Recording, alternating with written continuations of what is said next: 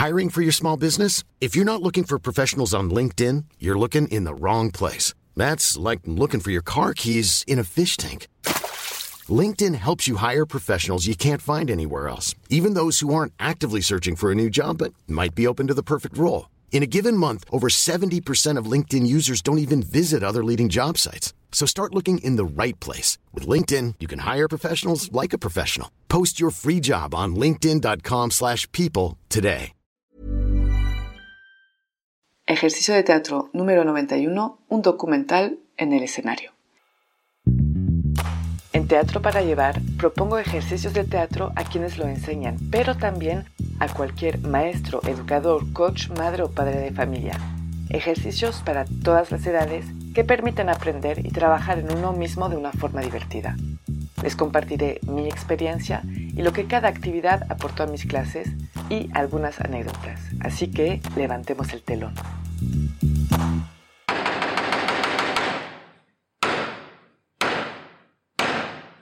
Buenos días. Para este ejercicio vamos a necesitar a mínimo dos participantes. Vamos a empezar imaginando que tres personas participan, suben al escenario. Uno de los tres tomará el papel de un periodista y los dos otros serán los personajes o los actores filmados durante ese documental que nos va a presentar la periodista. La periodista escogerá un tema o también la podemos ayudar o entre varios y empezará a presentar su tema frente público explicando de qué va y anunciará en algún momento algo específico del tema que tendrán que improvisar los actores. Por ejemplo, si tomamos como tema la evolución de la pareja en el tiempo, ella comenzará, por ejemplo, a presentar su tema al público, anunciando de qué va el documental, y podrá anunciar la primera etapa de lo que es el encuentro de una pareja, cómo se conoce en el primer encuentro. Puede dar más indicaciones. Una vez que los actores improvisan la primera etapa, pues la periodista puede seguir con la segunda etapa, que podría ser presentar a, su pareja, a su familia, etcétera, hasta terminar el documental. Las variantes para este ejercicio. La periodista podría intervenir durante el juego de los actores y en ese caso los actores tendrán que o quitar el sonido, ¿no? Seguir actuando pero quitando el sonido, o inmovilizarse. Y la periodista en ese caso haría la voz en off. También puede haber más actores, no solo los que están ahí. Hasta puede haber en cada etapa actores diferentes según el tema que van a escoger, ¿no? Por ejemplo, si es la vida de los animales en un zoológico, pues podemos, por ejemplo, eh, tomar unos 10 actores y cada quien hace un animal diferente. Mis observaciones durante este ejercicio. Es un ejercicio que parece difícil, así, a la primera, pero una vez que ya empiezan, le salen bastante bien. En el podcast, pues yo les doy un ejemplo como la de la evolución de la pareja en el tiempo, pero en general a mí me gusta no dar indicaciones y a ver ellos cómo piensan la estructura del documental y cómo lo improvisan. Como el tema es a base de la evolución de algo, entonces es importante que haya un principio y un fin.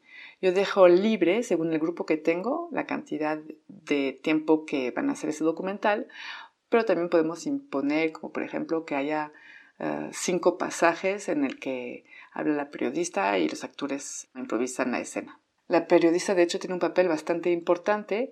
A veces no se atreven mucho o hacen una presentación muy sencilla, como por ejemplo vamos a ver ahora el encuentro de dos personas por primera vez y punto. Pero no, puede usar su imaginación y puede proponer, por ejemplo, vamos a ver el encuentro de dos personas, una muy extrovertida y la otra persona, ¿no? Que se encuentran en tal lugar. O sea, ella, ella puede ir dando más detalles que actuarán. Y eso puede ser muy chistoso según lo que ella propone y guiar un poquito más a los actores. Si se alarga un poco una escena en la que improvisan, por ejemplo, los actores y que no interrumpe la periodista y que los actores no terminan, yo igual y lo interrumpo o hago una señal al periodista para que haga una interrupción, para que no sea demasiado largo, si no avanza la historia o si dan vueltas y vueltas. Para la variante de que el periodista puede intervenir durante el juego ¿no? y hacer, por ejemplo, la voz en off, yo sugiero que sean personas que ya tengan algo de experiencia porque si es un poco difícil manejar, ah, no sé, el hecho de que los actores se tengan que detener o bajar la voz o lo que sea. Las palabras claves para este ejercicio son la improvisación, la escucha y la construcción narrativa. Es todo para este ejercicio. Yo les digo hasta muy pronto.